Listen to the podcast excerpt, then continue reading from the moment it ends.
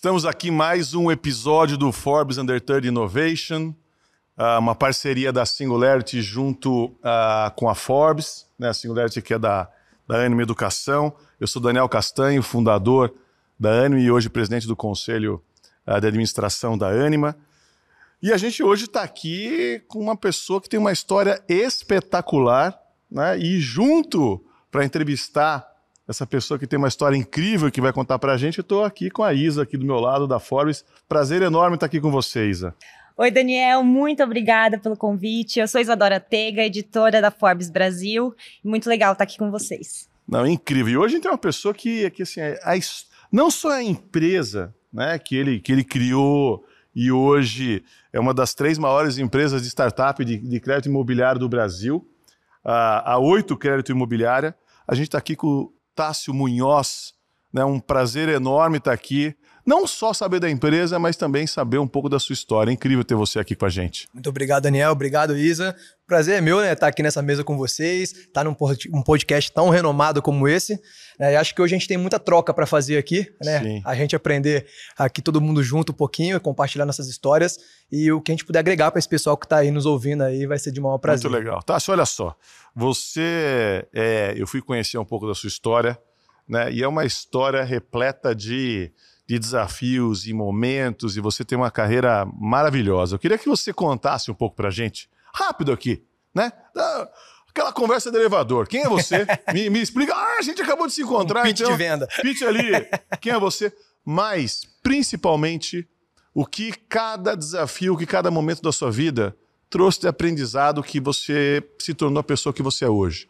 Entendeu? E que, de alguma maneira, né, Isa, fez com que ele, ele tivesse aqui nessa lista essa lista incrível aí de, dos, dos under 30, entendeu? Então conta um pouco pra gente uh, o que que a sua história, mas de alguma maneira contando e fazendo a relação de cada aprendizado em cada momento da sua vida que você achou que é importante.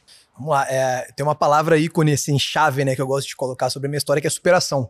Tá. É, realmente é, tive que superar diversas fases da minha vida, né, então eu nasci numa família mais humilde, é, minha família deu o que eu precisava, né? Me deu educação é, e formou meu caráter, né? Então eu sempre falo, pô, você tem herança de berço? Tenho. Tenho, cara. Caráter, né? Que, que foi o que mais eles prezaram ali para eu crescer. É, a gente foi morar em Itanhaém, né? uma cidade é, também mais humilde. E, e, lá a gente foi crescendo a nossa vida, né? É... Eu conheço Itanhaém. Frequentei quando era pequeno Itanhaém. Ali do lado de Mongaguá, não é? Ali do lado, lá, encostado. Tô falando? É, eu conheço aí. ali litoral sul. Isso mesmo. E, cara, a gente morava ali, é uma, é uma caixinha, né? Porque você não tem muita dimensão, né? Então, assim, eu, cara, nunca tinha comido McDonald's, por exemplo, até 16 anos de idade. Cinema a gente não tinha na cidade, né? Foi ter depois de muito tempo. Então, você acaba crescendo mais uma, uma forma mais raiz, né? O que, que é a forma raiz? Cara, é querer ser aquele moleque de, pô, brincar de coisa ali na, na rua, né? Voltar sempre esfolado para casa. Né? E foi assim que eu, que eu fui crescendo, né? E quando eu tinha 16 para 17 anos, minha mãe ficou doente, né? Eu morava somente com ela lá e ela veio a falecer. Né? Esse momento é, foi um momento que eu tive que me transformar. Com quantos anos é, você tinha? Tinha 17 anos. Uau. É, você perder a sua mãe, a única pessoa que você morava, né, que é a sua base ali, quem te ensinou tudo, é, e realmente quem fazia tudo por você. E, e da noite pro dia você ter que se virar, né, com 17 anos, pouca bagagem ainda. Né, ali foi o momento que eu falei, cara, para onde eu vou?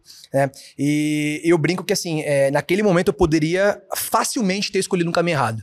Né? Qual caminho? Tava tudo aberto, né? Eu, meu pai, ele é muito presente, né? Sempre foi muito, muito, assim, uma relação de amigo comigo mesmo. Eu via ele todo mês, né? ele fazia questão de ir lá visitar a gente.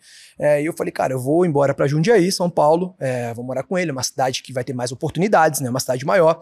É, qual que era a minha experiência? Né? Desde os meus 14 anos, eu limpava a piscina, né? morava numa rua é, que era só casa de veraneio, né? e a nossa casa era a única casa ali realmente que, que ficava, né? Que morava a gente, né? O resto aparecia ali em dezembro, janeiro, né? Férias. Eu, um momento ali eu comecei a conhecer o pessoal ali com 14 anos, filho de um, filho de outro. Falei, pô, vou começar a falar quando vocês forem embora, cara, eu não posso limpar a piscina. E eu fui falar com um cara que eu gostava muito. Ele me via, ele cuidava de mim ali junto, parecia um paizão para mim, sabe? Uhum. Ele falou, cara, eu, eu, eu, deixo você limpar minha piscina assim, mas você sabe limpar a piscina? Eu falei, sei não. não sei nada, na verdade. Com 14 anos? Com 14 anos. Ele falou, então eu vou te ensinar. E ele me deu uma aula, uma aula, realmente, deixou todos os equipamentos prontos, tudo. Eu falei, pô, naquela, naquela época não tinha FaceTime pra você ligar, oh, eu tô com uma dúvida aqui, é, é, aqui que liga mesmo, não tinha nada, né? Então ele falou, cara, deixou uma, uma, uma chave da reserva da casa para mim e, e, me soltou lá. Cara, voltou depois de três, quatro meses, piscina limpa, tudo bonitinho, e ele começou a falar pros outros. Né? Na época eu lembro, eu cobrava cinco reais. Cinco reais. Uhum. E, cara, aquilo para mim já era um, um, um, montante que eu conseguia me sentir, ser não, mas me sentir um pouco independente. Claro. É, quero ter uma roupinha assim. Pô, eu ia lá e comprava. É, naquela época eu tava com uma fase muito forte de lan house, lembra? É, a gente vivia em lan house, jogos e tudo mais. E eu comecei a, pô, eu quero jogar. Eu tinha que pagar lá um real a hora, né? Pô, não tinha como pedir pra minha mãe, minha mãe não tinha dinheiro. Eu ia lá e, pô, podia pagar aquele um real. É, comecei a, a, a, a, viver mais dentro dessas lan houses por ter essa, esse dinheirinho para jogar. Por fim, consegui um emprego na lan house. E aí eu tinha 14 anos também, 14 para 15, comecei a trabalhar na Lan House e já não pagava mais para jogar. E aí eu comecei a entender um pouco. Falei, pô, às vezes eu não preciso ganhar, às vezes eu posso economizar, né? E eu comecei a criar essa malícia, né? E aí até fui carregando. Transformou até... um centro de custo em centro de resultado. Exatamente. É isso. Exatamente. E até foi o momento realmente que eu perdi minha mãe, eu tive que fazer essa escolha de, cara, o que, que eu ia seguir, para onde eu ia. Então eu me mudei para Jundiaí, é, não podia frear né, essa independência que eu estava criando, fui morar com meu pai e automaticamente comecei a trabalhar em shopping. Primeira coisa que, que normalmente assim, essa galera adolescente pode ter uma oportunidade rápida é um shopping. Né? Cara, trabalhava de sábado, domingo, das nove às nove, todos os dias porradaria. E fui, fui, a, comecei a, olhar novas áreas. Já comecei a ganhar um pouco mais de dinheiro, comecei a entender mais o valor, comecei Aí a estudar. Você era vendedor no shopping? É, comecei como estoquista, fui para auxiliar de vendas, fui para vendas, né, e depois fui para VR, que é vendedor responsável, abaixo do gerente. Né? Então, eu comecei ali com, com 17 para 18 anos já ter uma responsabilidade de abrir uma loja. Eu tinha que abrir a loja, né? Tá. E só que não, não, era, não tava satisfeito com aquilo que eu tava vivendo, sabe? Falei, cara, essa pegada de trabalhar das 9 às 9 todo dia, não, assim, ganhar pouco, né, pra, pra idade que eu tinha, relativamente pouco. Falei, pô, eu quero mais, né? Só que eu mirava a carreira. A minha cabeça ali naquele momento era carreira. Onde eu posso construir carreira? É, onde eu posso realmente entrar, crescer, ser valorizado, ganhar mais, porque ali você sabia onde acabava já. Eu acabava naquele ponto de gerente, eu não tinha mais para onde crescer. Né? E eu comecei a prestar provas de banco, né? E sempre gostei dessa parte de mercado financeiro, matemática, sempre realmente fui fã disso. E eu fui prestando ali alguns concursos, é, tanto público como realmente provas né, no, nos bancos privados, e passei em um.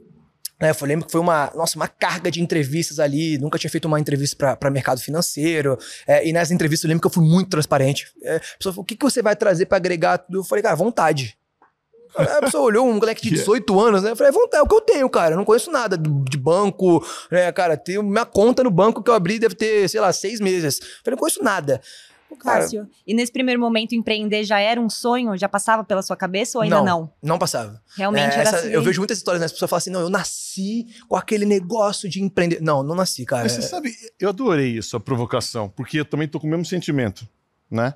Parecia que... muito que ele queria seguir uma carreira numa empresa Isso. e tal, né? Mas, mas sabe o que acontece? É, para mim tem uma diferença entre empresário e empreendedor. Empresário é dono de empresa. Empreendedor trabalha por uma causa, por um propósito, algo que move ele. Você pode ser empresário e não ser empreendedor, tá? Com certeza. Sim, você só tem ali um investimento e tal, tal. E ser um empreendedor arriscando com o CNPJ do outro. Perfeito. E você é um empreendedor. Você uhum. é, você trabalha para você. Você trabalha porque você, então, desde o primeiro momento, ali quando você estava limpando piscina, eu acho que esse é o seu sentimento também, eu achei, adorei. É, você é um empreendedor, você fazia aquilo por você. Exato. Né? Não para o outro, porque você não tinha chefe, nada. Você falava, cara, eu estou fazendo porque. Então, isso é muito legal, essa diferença entre.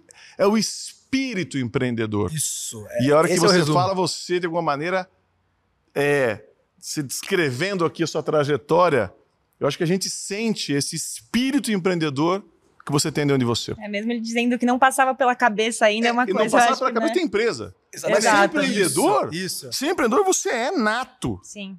Eu, eu, gosto de falar assim, eu vou voltar já na, na, na parte da, da, da, escala, mas só pegando um gancho, né? O, o empreendedor, para mim, é quem gosta de resolver problema. É, eu acho que basicamente é isso. Eu, eu me formei resolvendo problemas. É, né? Minha formação profissional foi resolvendo problemas. É, quando eu entrei nesse banco, é, era bancão, é, então assim, entrei como posso ajudar, sabe, coletinho, que você fica ali na, na, na frente, caixa eletrônico, ajudando a senhorinha sim, sim. ali a, a, sacar o dinheiro. Era aquilo. Né? E em três meses de colete ali, eu já tinha tirado uma certificação que caixa precisava. Sem ninguém mandar. Então eu falei, É cara, isso. pô, peraí. Né? Eu, já, eu já vi que eu, eu entrei pra isso. Eu falei que eu queria crescer, eu que- falei que eu queria ter uma carreira. né? Mas naquele momento, eu não tinha essa coisa tão é, é, aberta na minha visão de, pô, peraí, eu consigo empreender resolvendo o problema. Não, eu falei, cara, eu quero crescer. A minha mentalidade era crescimento. Isso é tão legal, porque assim, ó, eu acho que tem um, um grande problema, né, que, é, que acaba acontecendo dentro das escolas. A gente é moldado ah, para para estudar, ou para quê? Para prova. É sempre para o outro. Né? Você vai, você tem que passar de anos, tem que Siga um padrão, né? pro professor ou pro quando você está em algum lugar pro com, pro marido, pros pais, pro cônjuge, ah, enfim, para mulher, né, pro cônjuge e tal. E, e a grande questão é o seguinte, é você fazer, você definir o seu próprio percurso formativo, você fazer aquilo para você. E isso é empreender, né? Isso é. Então o que você falou, você estava lá no Posso ajudar? Não é isso? Posso No ajudar? Posso ajudar? E você falou, viu? Eu vou fazer uma coisa para mim, não é pro, pro banco, pro meu chefe, ou para quem quer que seja. Eu quero fazer. Perfeito. Isso é muito legal. Perfeito. E foi, e, na verdade, a minha trajetória do banco foi assim, né? Porque eu consegui virar caixa, eu virei auxiliar de caixa, depois eu virei caixa, que eu já tinha certificação. E, e eu comecei, todo dia eu ia num gerente que eu fiz amizade lá dentro, e eu falava, qual que é a de hoje? O que, que é isso, né? Quando você tá trabalhando numa agência, assim, no- toda vez o seu chefe, o gerente geral da gente, ele chega e fala assim, gente, hoje a nossa meta é seguro de vida e previdência, hoje é consórcio, hoje é cartão de crédito. Diariamente você tem uma meta para fazer como gerente. E eu comecei a entender essa logística e eu chegava todo dia de manhã, a hora que eu entrava, eles entravam 8, eu entrava 9h40 mais ou menos, antes da gente abrir, nosso horário era mais curto de caixa. Eu entrava e falava, qual que é de hoje? Aí ele, pô, tá, hoje é capitalização e cartão de crédito. Eu ia, sentava no meu caixa, abria meu caixa, fazia o meu papel e um pouquinho mais. O que é esse pouquinho mais? Pô, estão precisando vender ali. Sentava alguém, eu vi oportunidade. Cara, você conhece Previdência? Estudava o produto e vendia o produto. Chegava no final do dia, o gerente geral da gente passava nos gerentes. Produção, produção, produção, quem tem, quem tem, quem tem. Gritava eu lá do caixa. Eu tenho, chefe. Aí ele, você? É, eu tenho aqui, ó, um cartão de crédito. Obrigado. e você via aquela, aquele semblante de. Nossa, estranho, né? Esse menino fazendo um cartão de crédito, ninguém pediu nada pra ele, né? E eu fui tocando. Fui tocando, toquei um ano assim. Fui responsável por bater uma meta de consórcio na agência. né? Cara, nada disso teria resultado, teria é, é, é, dado certo se eu não tivesse me preparado para atingir a posição de gerente. Então, novamente fui, me certifiquei, tirei as certificações que eram necessárias, sem pedir para ninguém, sem falar com ninguém. E um momento, um gerente caiu. Ali é o negócio, né? A gente fala assim, o cavalinho branco ele tá passando, pula quem quer, desde que você esteja preparado e saiba andar, né, Sim. a cavalo. E eu falei, opa, peraí, o cavalo tá passando, eu vou pular. Quantos anos você tinha até aí? Ali eu tinha 19 anos. Meu Deus. 19 anos. E você acabou se tornando, então, o gerente mais jovem da rede dos bancos, Virei né? gerente, recebi o prêmio de gerente mais jovem, até hoje não foi batido dentro desse banco, né? Tenho, tenho muito contato, né? Por estar no, por estar no mercado ainda, até hoje não foi batido. Então fui eleito o gerente mais jovem, né, da, da rede bancária. Nesse momento foi que eu falei, cara, tem uma carreira muito linda pela frente aqui. Pô, já comecei, cara, vou virar superintendente com tantos anos, e vou isso, e vou aquilo, e vou aquilo. Tudo isso durou dois anos. Foram dois anos só. Até eu entender um pouquinho aí. Aí eu realmente construí meu mindset, consegui enxergar, que você comentou um pouquinho ali atrás, o, o- o gatilho principal da minha mudança, o meu propósito de vida. Ali foi a chave, a virada de chave pra mim. Caiu um financiamento imobiliário na minha mão, né, de uma senhora, e eu contei isso até na, na, na- na entrevista da Forbes. É, essa senhora, no momento da assinatura de contrato, sentou eu e ela, nunca tinha feito um financiamento imobiliário, tive que pedir várias ajudas para conseguir fazer, é um, um processo que ele é burocrático ainda aqui no sistema brasileiro. E quando eu consegui finalizar esse processo, sentei com essa senhora para assinar o contrato com ela, e ela começou a assinar e começou a chorar, sem falar nada. Aí eu, ai meu Deus, será que eu fiz alguma coisa errada? será que eu errei? será que aconteceu alguma coisa? É. E eu falei, senhora, tá tudo bem? Aí ela, ai filho, você não sabe o, o, o que que eu tô fazendo aqui, eu tô realizando um sonho. Aí eu falei, ah, o sonho da casa própria, né? Ela falou, não, o sonho de poder partir dessa vida e deixar alguma coisa pro meu filho. Ó. Cara, É aquilo isso? ali, Pô. não, aquilo ali me arrepiou inteiro, aquilo ali me tocou muito forte. Falei, "Ah, mas a senhora não tá comprando essa casa pra você? Ela falou, eu tô, mas daqui a pouco eu já tô indo, já aceitei já isso. né? E, cara, isso vai ficar pro meu filho. Né? Então, assim, eu não queria acabar minha vida sem dar nada pra ele. Aí eu fui consolar ela, falei, não, você deu muita coisa pra ele, você deu a formação dele, deu o caráter dele. Ela falou, não, é diferente. Deixar um imóvel pro meu filho era o meu maior sonho. Cara, aquilo ali para mim, falei, cara, imóvel, sonho, é, começou a ligar todos os pontos. Falei, cara, vou virar especialista de crédito imobiliário aqui dentro. Só que, cara, você tá dentro de uma agência, você tem um público ali limitado, né? Nichado da sua carteira. Eu não conseguia. Tinha mês que eu não conseguia fazer nenhum. É, o financiamento imobiliário não é um produto que você vai oferecer para quem não tá precisando. Vou chegar Sim. aqui, pô, Isa, financia uma casa aí hoje. Pô, cara, você tá bem onde você tá, não, já tem uma casa, tá ótimo no aluguel.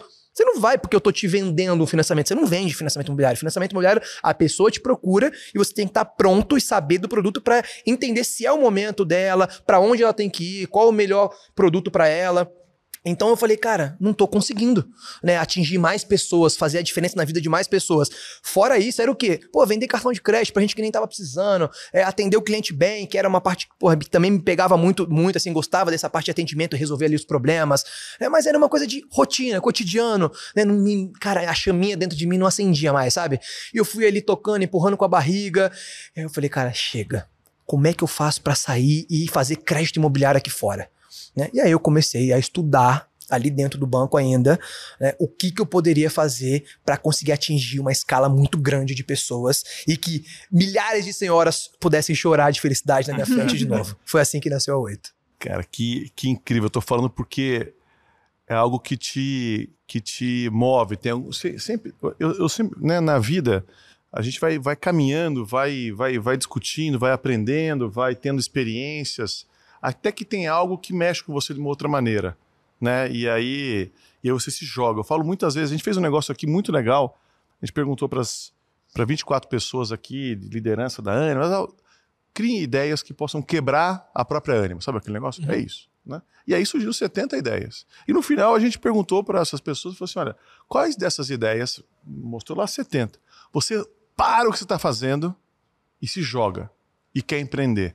Né? Eu acho que esse, esse criar esse ambiente, né? As, quer dizer, você, eu, eu, olho aqui, quer dizer, o banco hoje poderia ter, ter você lá como uma pessoa querendo construir algo junto e tal. E por quê? Porque você também tem que tentar identificar quem são essas pessoas que têm esse sonho maior, esse desejo, essa, essa é a gana, né? A gana de querer fazer alguma coisa que faça sentido, que dê significado. Isso. É assim que saem as melhores ideias mesmo, né? Exatamente. Quando vem realmente com essa paixão assim por trás, essa virada de chave muito interessante assim de você realmente querer realizar mais sonhos. Acho que é assim que as coisas grandes acontecem mesmo, né? Com certeza. E você falou um negócio, veja se eu, se eu entendi bem, né? Eu sempre falo isso, eu falo assim, olha, tem gente que tem uma uma. Eu, você pergunta, fala, o que, que você faz? Ele fala assim: ah, eu, eu tenho uma loja que vende sapatos femininos. Legal. Tem as pessoas que falam, eu trabalho com empoderamento feminino através do calçado. É outra coisa. Né? Uma coisa é você vender curso tal, outra coisa é você ter o propósito de transformar o Brasil pela educação, que é um pouco do que a gente faz aqui. Você estava falando para mim, você não. Você, é, através do crédito imobiliário, né? A, a, a Oito é uma empresa que ajuda pessoas a realizar o seu sonho de, quem sabe, materializar, de ter alguma coisa, enfim, um lar, alguma coisa que a família. É isso mesmo ou não? Me, me descreve então qual que é o. Eu estou tentando traduzir pelo que eu estou sentindo, pelo que você está falando, sim, sim. né? Mas qual que é o propósito, né? Da, da Oito hoje? Qual que é o pro, teu propósito de vida? Ele se confunde, o que que é, né? Hoje, o que, que te move hoje? É, um gancho, antes de responder objetivamente essa pergunta, é, eu, eu tento inspirar muitas, muitas pessoas através do meu Instagram, através de rede social, né? Realmente nessa parte, nesse viés de empreendedorismo. É, e muitas vezes as pessoas me perguntam, né? É, cara, é realmente a gente tem que fazer o que a gente ama, né, para ter sucesso? É verdade, porque, pô, eu amo música, mas, cara, quantos músicos são bem-sucedidos hoje, né? E eles vão nessa linha, né, de olhar o que eles amam e quantas pessoas são bem-sucedidas nesse no ramo do que ela ama, né? E eu tenho uma, uma, uma filosofia, um pensamento, é, que a gente não precisa amar a ponta, né? Eu não preciso amar o crédito imobiliário. Eu tenho que amar a causa disso, Isso. né? Então, a causa da, da Oito, o propósito da Oito, realmente é conseguir levar o imóvel próprio ao brasileiro. Né? Aqui no Brasil é enraizado isso, Né? Quantas e quantas pessoas, principalmente nossos vós, nossos, nossos, nossos pais, né?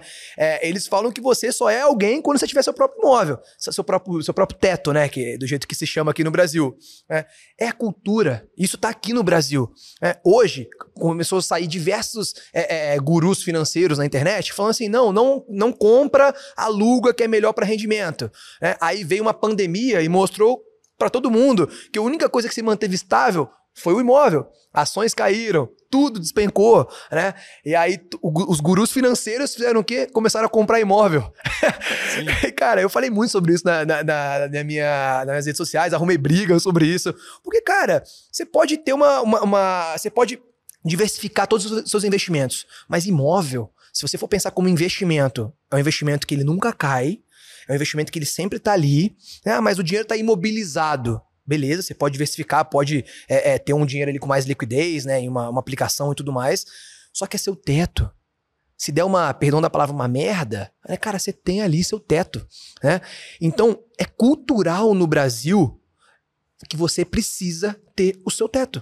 Que você precisa ter seu imóvel. E quando você entende que a cultura do brasileiro, a forma do pensamento de pelo menos 95% dos brasileiros é dessa forma, você entende que isso é um sonho. Porque se é cultura, é um sonho. Sim. E se é um sonho, cara, a gente é uma máquina de realizar esse sonho. É, então, através disso que a gente conseguiu entender que era o nosso propósito, que era a nossa causa. Se é o sonho, vamos ajudar essas pessoas a conquistarem de uma forma mais desburocratizada, porque, cara, quando você fala em financiamento de imóvel, as, muitas pessoas elas remetem à burocracia. Então, cara, como que a gente faz para desburocratizar isso? Como a gente faz para transformar isso em uma coisa rápida? E o principal, como é que a gente cria um centro de soluções financeiras para o cliente entrar só aqui e não precisar ir no banco X, Y, Z, cotar taxa, pegar uma fila, é, ter que ficar esperando o gerente retornar? Não, cara, ele não pode entrar num centro e fazer tudo isso aqui e a gente mostrar todas as opções que existem no Brasil para ele, baseado no que ele está buscando.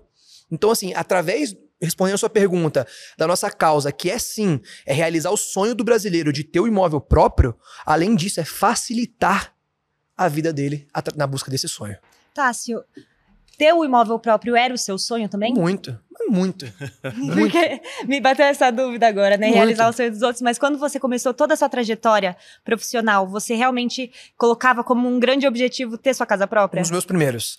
Né? É, eu falo que é, é, eu como da minha própria comida. Né? Eu tenho hoje alguns imóveis financiados, né, que é um dos tipos de investimento que a gente vende hoje. Né? Você comprar um imóvel financiado, é, encaixar a parcela dele no valor do aluguel, né, para alguém pagar esse imóvel para você. É um investimento a longo prazo. Hoje um financiamento ele fica por 20, 30 anos ativo, né? O prazo de pagamento. Pô, cara, daqui, daqui 30 anos, 25 anos, eu vou ter uma caralhada de imóveis quitados por uma outra pessoa. Eu não fiz nada. Eu só tive a coragem e a sacada de ir lá, pegar um crédito no banco, financiar, tomar um risco, sabendo, obviamente, se tiver desalugado, até onde eu posso pagar, né? Sim. Se tiver sem inquilino. Então, analisando, mas tomando esse risco. E, cara, e daí tá lá. Tem algumas pessoas pagando um imóvel para mim. Então, assim, eu como da minha própria comida. E, e sim, eu tinha um sonho muito forte de ter meu imóvel próprio. Quando eu, quando eu comprei meu primeiro apartamento, eu vi que ainda não, eu não fiquei satisfeito. Eu falei que tá faltando alguma coisa. E eu fui entender depois de um tempo que era construir o meu próprio imóvel. Eu queria as coisas do meu jeito, eu não queria que alguém construísse para mim. Aí eu fui lá e construí a minha primeira casa. Ah, eu tô lá e tô construindo a segunda. Cara, é, é viciante para mim, porque é o que eu tô falando, eu como da minha própria comida. Conta um pouquinho hoje, o que, como é que tá oito? Como é que, que, que é em números, onde você tá, uhum. enfim, o que ela é hoje, mas e o que você acredita que é o assim, hoje, né? Onde você quer chegar? O que, que é o teu sonho hoje? Entendendo onde você está? Qual que é o próximo passo, assim? O que que, que é o grande sonho agora? Daniel, na parte de financiamento imobiliário, não vou falar que a gente já chegou onde a gente queria chegar. É, assim, é, ambição é, é, é, realmente, acho que a nossa identidade máxima. Então, a gente busca colaboradores que, que, que são ambiciosos, né? E a, o DNA da empresa é ser ambicioso. Então, assim, a gente quer chegar muito mais longe do que isso. Mas a gente atingiu é, uma, uma, uma meta top mesmo que a gente tinha, que era de fazer um bilhão né, de, de financiamento por ano. Né? Então a gente conseguiu construir, ano passado a gente chegou a 1,1 bi de, de, crédito. E o que, que, é, o que, que são os pontos que a gente olha para hoje? É, eu mudei um pouco a minha cabeça, né? Eu tinha essa, é, é, esse, esse mindset de pô, chegar nessa, nessa meta de um bi e tudo mais. E acho que a veia do empreendedorismo é isso. Quando você chega, você quer mais, você quer coisas novas, né? Hoje, a 8, A gente tem 20 unidades físicas, né? Mas a gente tem um time online que atende o Brasil inteiro. Então, onde é, é, é tiver hoje financiamento, a gente está fazendo, né? Em território nacional. É, a gente tem é, hoje 78 colaboradores, então nosso time ele é, ele é um time basicamente né, é compacto para o volume que a gente faz, é, só que é um time que é muito engajado com a nossa causa. Depois, se a gente puder até entrar nesse, nesse, nesse beat de cultura e tudo mais, a gente fala sobre isso, é, para eu te contar um pouco como que eu construí né, é, é, esse exército que eu gosto de chamar. E a gente tem essas unidades físicas, a gente está prosperando e está é, é, batendo os números que a gente queria bater, então eu comecei a olhar para um outro caminho. Né? Esse caminho é um ecossistema. Basicamente, tudo que eu posso fazer e oferecer para uma pessoa que hoje está buscando um crédito imobiliário.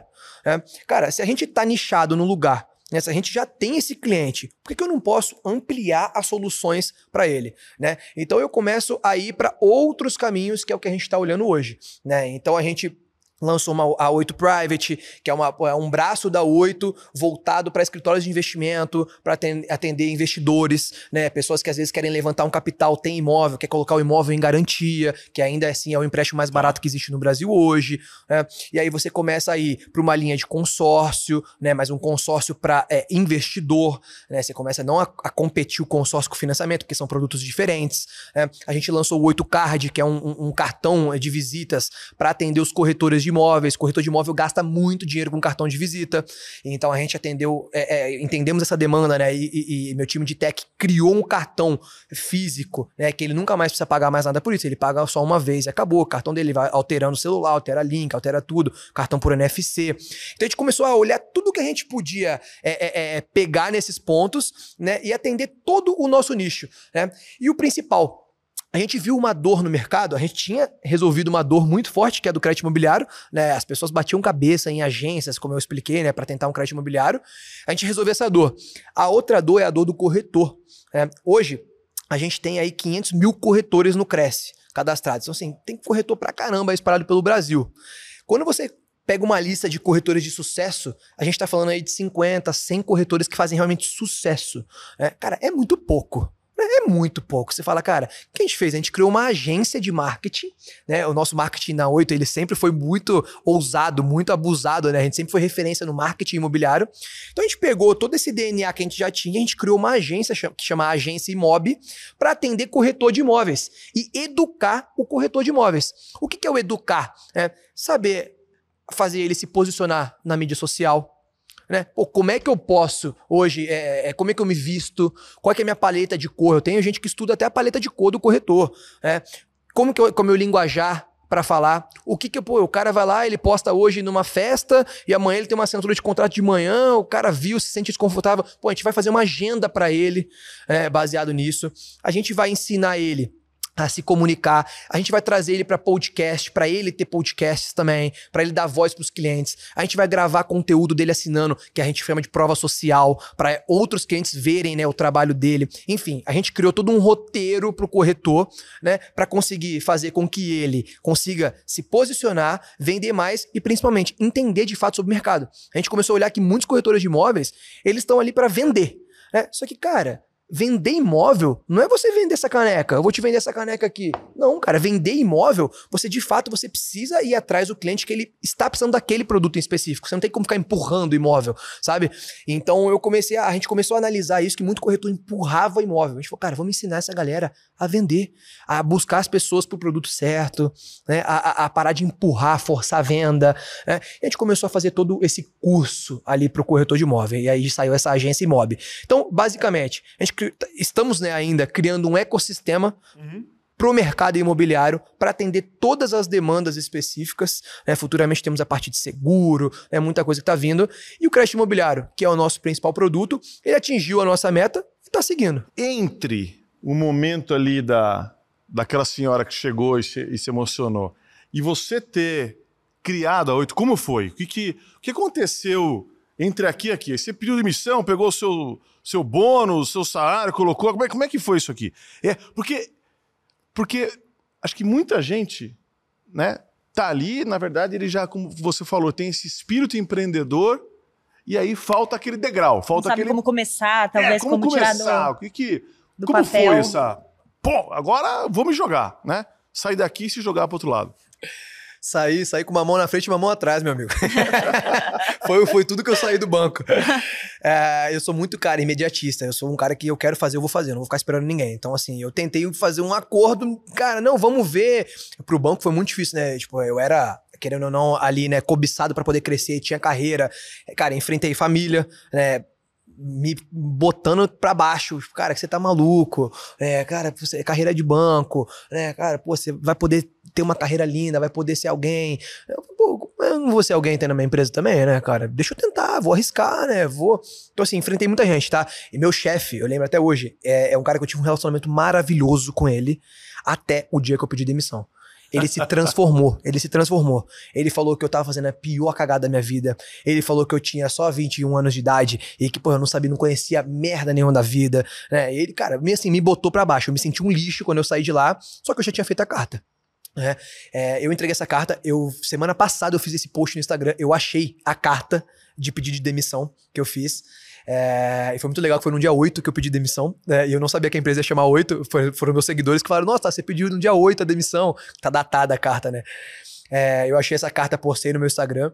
E, cara, eu pedi a demissão. Saí sem nada, realmente sem nada. E eu tinha acabado de comprar um carro financiado. É, naquela época, realmente, eu ainda entendia muito pouco sobre é, é essa parte de economia, né? Do que, que eu precisava para crescer ali, investir, guardar dinheiro. Eu ainda era um moleque de 21 anos. E, cara, eu vivi como um moleque de 21 anos. Tá errado. Eu não acho que tem errado ou certo nesse ponto. Cara, eu saía, pô, eu queria ter um carro legal pra, nossa, tem um carro bacana. Tinha muito ego ali, ainda não tinha aprendido a desconstruir meu ego, como eu, eu sei fazer isso hoje. É, é, é, ainda queria provar muito para as pessoas. Então, cara, beleza, era só um moleque de 21 anos. Eu não enxergo isso como um erro, enxergo isso como uma fase que eu tive que passar para claro. chegar onde eu cheguei. E, e, e eu saí, cara, endividado, cheque especial e uma mão na frente e uma mão atrás. E lado você bom. tirou tanta coragem, assim, e certeza de que daria certo, que você estava tomando a decisão certa? Aí é, aí é veia. Aí eu falo que isso é a veia do empreendedor. Que aí foi que eu fui descobrir é. depois que eu já tinha isso dentro de mim. Porque se eu, se eu olhar hoje, analisar friamente o Tássio dessa época, eu falo, esse moleque é louco? Eu Sim, falo, é, esse moleque é, é, é louco. Acho que eu, tenho, eu sempre falo o seguinte: tem uma coisa que é. que é convicção. Convicção é diferente de certeza. Certeza é um futuro que não aconteceu ainda. Uhum. Amanhã vai amanhecer o dia, certeza. Tudo bem, né? Então não tal. Convicção é algo que você não consegue explicar. Muitas vezes não cabe numa planilha. Muitas vezes você não consegue explicar para o é teu chefe, para a família. É um sentimento. É você colocar o sentir acima do pensar. Isso. Em algo que você acredita. Em algo que você acha que vai te deixar mais feliz, mais realizado, mais impactado, mais. Enfim, é isso. Então, para mim, o empreendedor ele tem algo que é, uma, eu descrevo dessa maneira, tá? É a convicção que não cabe em planilha, em palavra, e não dá. Não dá. É o sentir que se sobrepõe ao pensar. Por isso, quando você vai analisar, você fala, esse cara é louco. É. É, porque só ele tá sentindo dentro dele essa convicção. Quem tá olhando, quem tá assistindo, é não tem isso. Então fala, vai analisar e vai falar, cara, o que, que ele tá fazendo? Você sabe que Nietzsche, Nietzsche tem uma, tem uma frase maravilhosa que ele fala: é preciso proteger os fortes dos fracos. Né? E é isso mesmo. E eu brinco e eu falo: é preciso proteger os loucos dos sãos. né? É preciso proteger os apaixonados dos. Dos, dos frios, dos frios e tudo mais, né? Então, é um pouco por aí. Essa, é esse jeito, esse negócio de você acreditar, mesmo muita gente falando para você não fazer. Você foi protegido, né, dos sãos, no caso. Com certeza. E eu sei que quando eu quando eu criei essa coragem, saí, chutei tudo, é, eu, eu abri a 8, nem nome tinha a empresa, eu só queria fazer crédito imobiliário. Assim, realmente é uma coisa de muito amadorismo, de muito molecão de 21 anos. É, e quando eu comecei a, a, fazer, aí eu entrou meu sócio, né? A gente conseguiu é, é, se unimos ali. Ele fazia dentro da casa dele o processo, né? O operacional, e eu ia pra rua buscar negócio. Era assim. A gente conseguiu contratar a primeira pessoa depois de um ano, mais ou menos. Aí as coisas começaram a andar, contratei uma segunda, terceira, quarta, quebramos. Com dois anos de empresa, a gente quebrou. É. Lembra do meu carrinho financiado? Que bom. Eu tava quase acabando de pagar ele. Eu vendi ele para pagar eu não rescisão. conheço ninguém que deu certo que não quebrou. Com certeza. Não, é sério. É não, isso. né? É- não conheço, é sério. Não, quebrar ensina muito, muito mais do que você chegar ganhando já. Mas muito mais, É. muito mais. Eu aprendi muito ali. né? Eu vi, quando eu, eu ia sair do mercado, né? Pensei, aí meu sócio falou, não. Meu sócio me emprestou na época, eu lembro, 5 mil reais. Eu tava quebrado. A única coisa que eu tinha construído, que eu tava acabando de pagar meu carrinho, é, eu tive que vender pra pagar a rescisão das pessoas, pra honrar as pessoas que ficaram ali com a gente naquele tempo. Eu falei, cara, eu não tenho mais nada, cara. Eu não tenho carro pra poder visitar né? e eu não tenho dinheiro. É, acabou. Ele falou assim, cara, vamos lá, vamos alugar um carro e eu vou te emprestar 5 mil reais pra você se manter. Cara, dois meses a gente vira esse jogo. Eu e você de novo. Eu falei, cara, beleza. Ali já era assim, eu acreditava muito, mas já era necessidade. Eu já pensei, pô, vou voltar pro banco, porque eu não tinha como pagar minhas contas mesmo, não tinha como. Eu, eu expliquei no início, minha família não tinha como me dar dinheiro, me ajudar, né? Minha família nunca conseguiu, pô, me dar um centavo ali pra, pra tipo, ah, a vida externa, pagar uma conta, pagar um carro, um carnê que você fez. Imagina, era comida na mesa, cara, e bem se tchau. Então, eu olhei aquilo e falei, eu preciso acreditar realmente e me entregar de novo nesse projeto. E eu fui, cara. E aí a gente chegou onde a gente tá hoje. Aí, aí eu aprendi. aí eu aprendi. legal, que, que é o seu maior medo hoje e do que esse medo te protege? Eu sempre falei que eu não tenho muito medo das coisas, né? Ah, As pessoas falam medo de morte, né? Tenho zero medo da morte. Acredito muito fortemente que quando chegar a hora vai o medo, ser. eu tô falando do medo de te proteger mesmo, né? Uhum. Então você, não faz aquilo, você fala, não, não vou.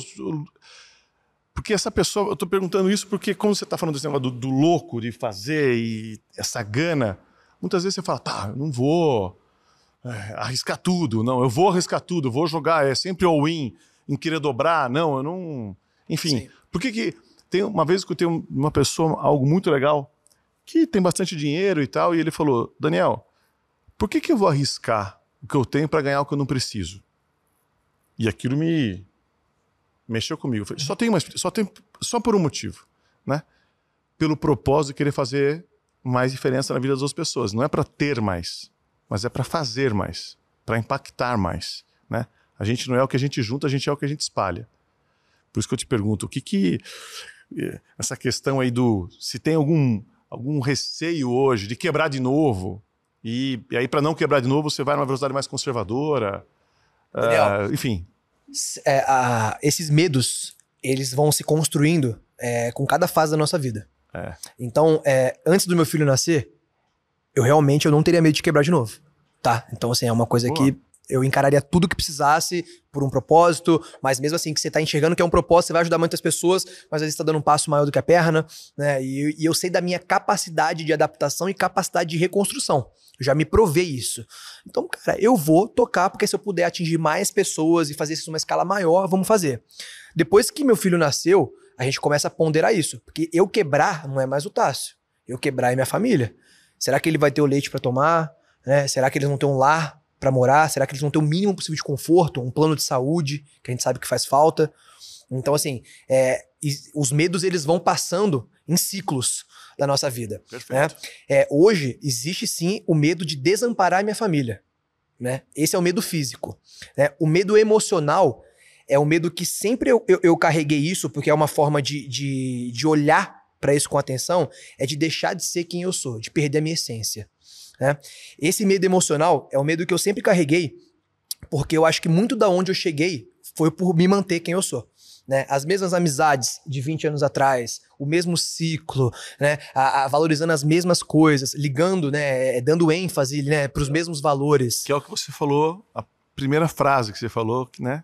Que o que, o que tua mãe deixou foi caráter. Exatamente. Não é isso que quer dizer. Então isso Exatamente. aí é muito. Isso aí é muito legal. É isso. Por isso que eu divido o medo físico do medo emocional. Perfeito. né? E esse medo emocional, é, ele tá diretamente envolvido é, em, em você cuidar dele, né? Como? Você cuida do seu ego, né? Pô, se eu tenho medo de deixar de ser quem eu sou, cara, eu vou olhar o tempo inteiro pro meu ego. Até onde o meu ego vai me atrapalhar? Até onde ele vai, vai querer que eu tenha um, um carro pô, que eu não preciso ter, eu só pra poder mostrar que eu tenho? Até onde esse ego vai me levar e vai poder me destruir lá na frente? Porque o ego, ele é assim, você não percebe. Ele vai te fechando, te moldando, te moldando. Daqui a pouco você tá refém de tudo. Então, esse é o meu, meu medo que eu carrego, mas é um medo que eu carrego só pra poder olhar pra ele todo dia e não deixar acontecer.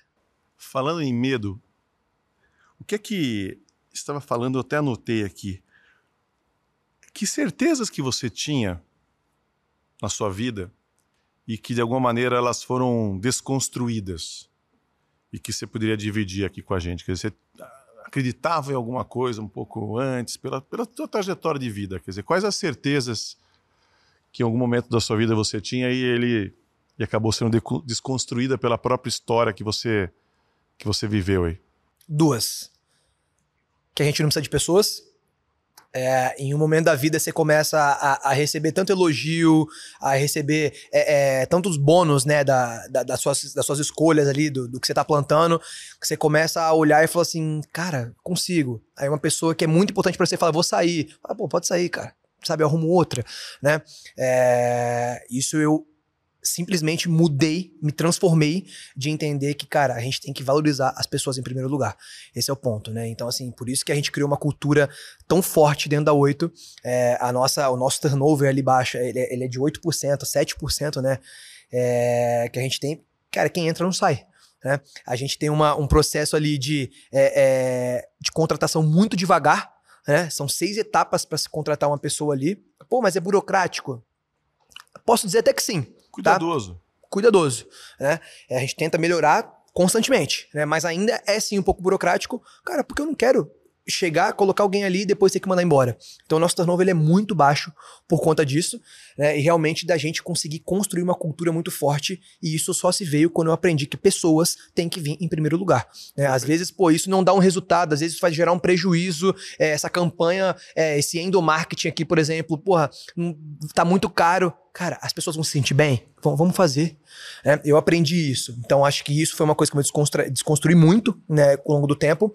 E atalho.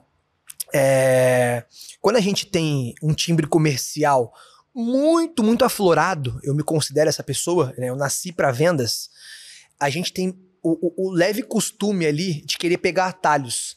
É, esses atalhos que eu digo é jeitinho, é convencer, sabe? E eu vi que esses atalhos, eles sempre levavam a gente para uma rota maior depois, né? Então você economiza um tempo aqui que você se perde lá na frente. Então, esses dois pontos, cara, que eu, que eu carrego comigo, pessoas e atalhos. Fácil, é, é falando um pouco mais sobre a sua primeira resposta, é, ser um bom empreendedor não é garantia que você vai ser um bom gestor, né? E eu queria que você falasse mais sobre essa. Como que veio essa questão da liderança que você parece prezar tanto, né, em ser um bom líder para os seus funcionários? De onde que surgiu isso em você?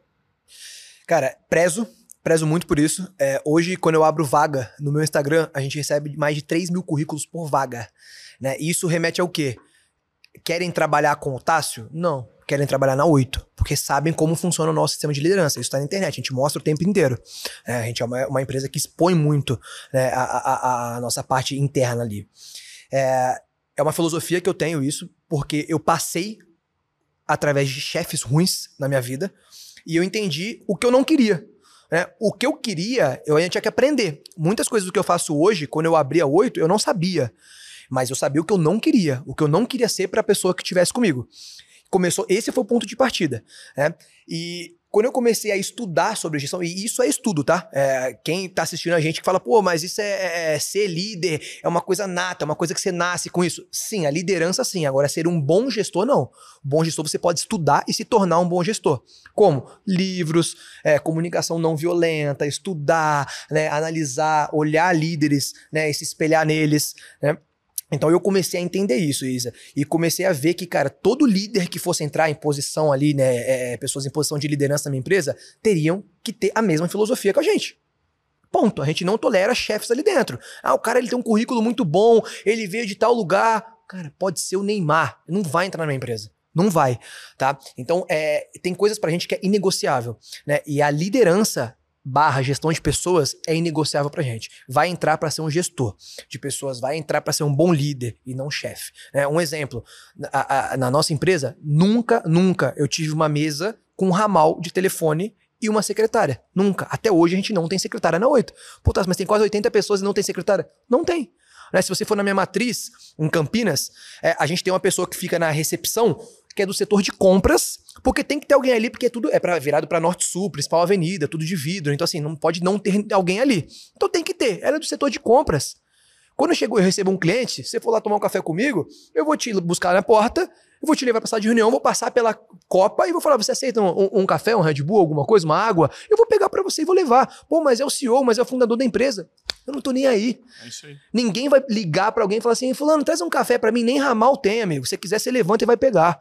Então, então, essa, isso tem a ver com a nossa cultura sobre pessoas, né? Sobre você não colocar alguém para servir, não colocar alguém que, ah, eu sou melhor que essa pessoa. Não, todo mundo é igual. Isso Entendeu? Aí. Eu sempre, eu, eu sempre digo, eu falo, cargo não entra em reunião, uhum. né? Por quê? Porque, cara, quem tem que estar tá lá?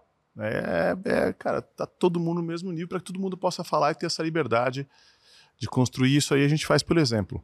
Né? Não adianta você você querer falar que vai ser aberto, que não tem hierarquia tal, se você se você tem uma sala fechada, tem uma secretária. Eu lembro que eu, uma vez eu fui na, na universidade e era tinha gabinete e você marcava uma audiência, não era nem não era uma reunião, né? Como é que vai funcionar o processo gabinete, de Eu falei, que isso, né? Como é que não funciona? Como, não, não, funciona. Não né? Aí não funciona. Então é uma, uma coisa muito diferente. Tem uma coisa que você falou a respeito dos, olha, eu tive vários chefes aí que que não eram bons, eu acabei eu acabei mudando. Eu eu viro mexer, eu pergunto, faço trago essa reflexão para as pessoas, eu falo, olha, se você pudesse mudar alguma coisa na sua vida, né? Olhar para trás e falar assim: ó, você mudaria alguma coisa? E, e aí, quando a pessoa reflete um pouquinho mais, é que a gente já está indo para finalmente aqui, por isso que eu tô. Não, a gente não tem esse tempo para deixar você refletir um pouco mais. Mas todo mundo, quando reflete um pouco mais, volta e fala assim: ó, não. Né? Eu não mudaria nada na minha vida, nem as coisas boas, nem as coisas ruins, porque eu honro tudo, tudo que eu já fiz, né? tudo que eu passei, por tudo que eu passei. Uh, porque eu só sou quem eu sou porque eu passei por tudo aquilo, senão, senão eu seria alguém diferente. Né? Então é o que você falou, você só é essa, esse líder porque de alguma maneira você teve algumas experiências que te ensinaram o como não fazer, né? o, que, o que não ser. E aí, indo para o finalmente aqui, não necessariamente a última pergunta, mas assim, em cima desse negócio, se, se você pudesse é, fazer com que as outras pessoas acreditassem em uma coisa que você acredita, que você acha que quem sabe seja a coisa mais importante assim, né? Ou que você quer passar para os seus filhos e fala, olha, hoje eu acredito piamente numa coisa. O que, que você poderia compartilhar que quem sabe seja o maior aprendizado que você considera até hoje assim? Entendeu? Posso falar duas? Lógico, pode falar cinco.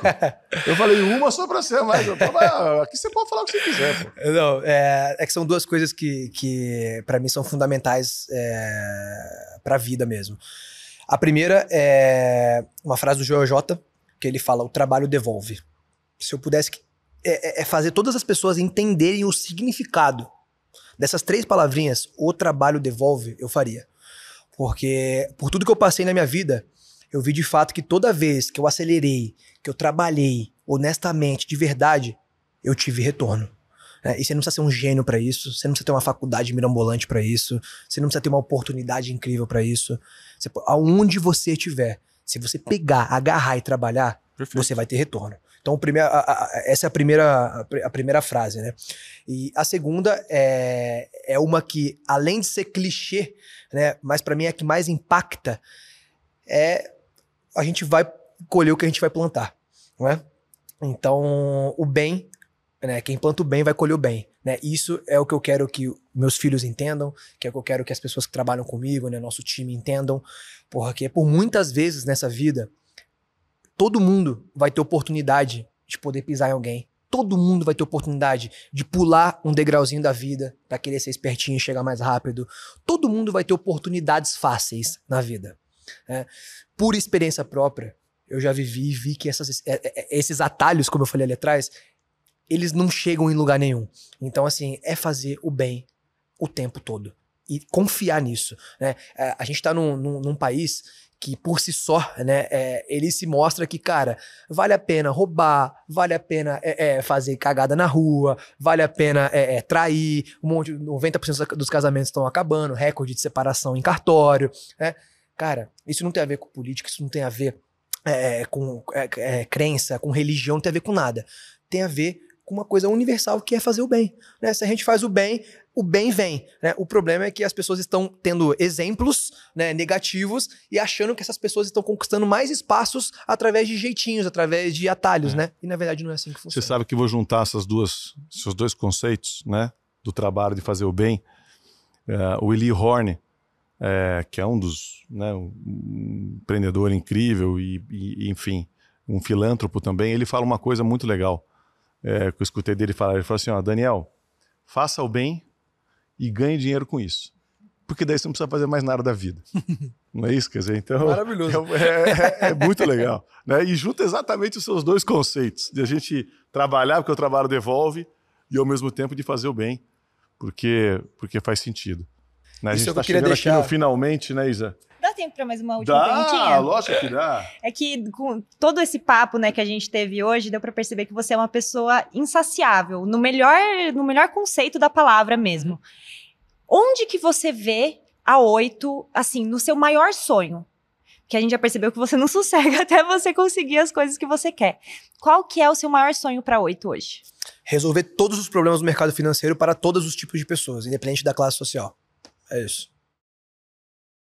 Então, esse é o moonshot, esse aqui é aquele, aquele desejo, desejo maior. A gente fala isso aí dentro da Singularity. Né? Eu queria encerrar, é, te, te, agradecer demais. Nossa, eu não vi nem, nem, nem vi o tempo passar aqui. Passou rápido, né? Incrível. Né? As pessoas estão ali olhando também, todo mundo assim, é, ah, colocaram ali uma placa cinco minutos. Eu falei, como cinco minutos? Roubaram, aceleraram o relógio, não é possível porque a conversa, a conversa aqui é incrível. Não, né? Eu que agradeço. Eu queria, eu queria encerrar com uma última pergunta para você.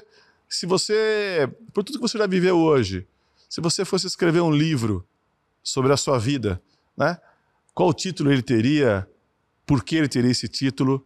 E com isso, deixo aqui para sua mensagem final uh, de muitas coisas muito legais aqui que você falou para gente. o nome de livro é difícil, hein? Colocaria A Arte de Se Superar. Boa. é, acho que, baseado em tudo que eu contei para vocês um pouquinho, é, é muito breve realmente para dar um relato de, de vida, né? Mas a superação ela é o que eu abordo muito nas minhas redes sociais e é o que me transformou é, em quem eu sou hoje. Porque eu vejo que a geração de hoje, é, na nossa vida, a gente sempre vai ter muito buraco, muito tropeço, né? É, vão ter pedrinhas e pedrinhas no caminho, né? De todo. Você pode ter dinheiro, você pode não ter, é, independente da sua classe social, independente de tudo. Né? Vão ter pedrinhas na vida, são os desafios da vida, né? É, e eu vejo que hoje a geração é, que a gente está construindo está desistindo muito fácil das coisas. Então, assim, ah, eu vou sair do emprego porque é, aconteceu isso. Ah, eu vou superação, né? É, é, superar os desafios, é superar os obstáculos, né? Porque na base da resiliência, né? Na base ali do, da tentativa e erro, tentativa e erro, é que a gente consegue se tornar um ser humano forte.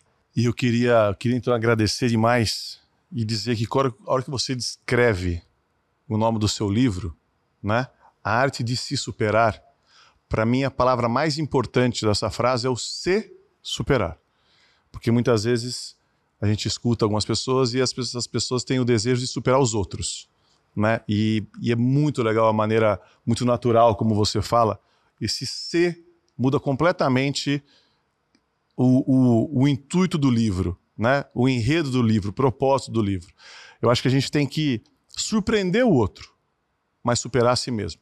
Né? Então, quando você coloca é, a arte de se superar, é muito legal, é muito mágico. A gente conversou aqui com o Tássio, uma, uma conversa incrível, né? Obrigado, parabéns por ser Under 30, entendeu? Em nome da, da, da Forbes, da Singularity, da Anima, eu quero agradecer, Isa. Foi, uma, foi ótimo estar aqui com ah, você. Eu que agradeço, Daniel. Obrigadão. Foi incrível. Tássio, parabéns pela sua obrigado, trajetória, obrigado pela sua aí. história. Enfim, eu tenho certeza que você vai realizar esse sonho aí que a Isa falou. Deus e um dia, e um dia Uh, você vai voltar aqui que eu quero um autógrafo nesse livro que você vai escrever. Agora esse livro vai ficar, né? Arte se superar. Cara, já tem o um título, já, agora é só escrever. Maravilhoso. Obrigado, Daniel. Obrigado, Obrigado. Isa. Foi um Obrigada prazer você, tá? incrível estar aqui com Episódio vocês. Episódio incrível aqui da Forbes Under 30 Singularity, Forbes Under 30 Innovation da Singularity, uh, uh, junto com a Forbes e a Anima Educação. Ótimo. Obrigado, gente.